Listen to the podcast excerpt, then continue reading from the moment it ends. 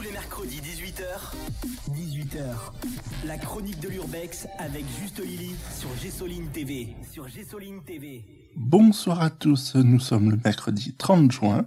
Il est déjà 18h. Bienvenue pour cette 13e et dernière chronique de la saison. Aujourd'hui, Lily va nous parler de la clinique du diable qu'elle a visitée pour son anniversaire surprise avec des reines que vous pourrez retrouver sur euh, leur chaîne Twitch Day et Lily. Bonsoir Lily. Bonsoir.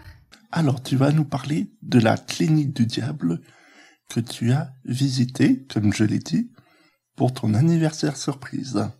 Alors, quelle est son histoire? La clinique, avant de devenir une clinique, était tout d'abord un hôtel. Ensuite, elle a encore eu différentes vies, notamment jusqu'à la fin de la Seconde Guerre mondiale, où l'armée française a pris l'hôtel entre ses mains. Ou plus tard, en 1915, où il a été le quartier général des troupes durant l'offensive du Lingue. Il deviendra donc par la suite le sanatorium que tout le monde connaît, avant son abandon en 2011. Comment tu l'as découverte?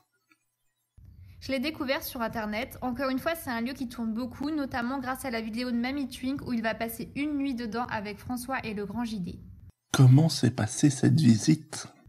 Ma visite était différente des autres lieux dans le sens où il y avait déjà pas mal de monde sur place, dont des joueurs d'airsoft. Ce qui a un peu compliqué les choses, mais sinon la visite s'est bien passée dans l'ensemble.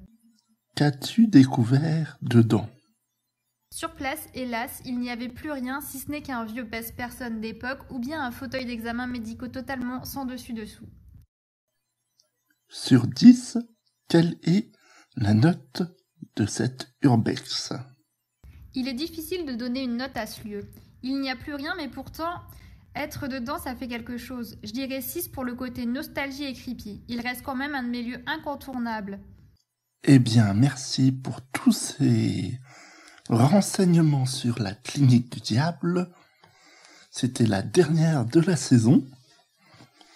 Nous nous retrouverons euh, en septembre pour euh, la saison 2.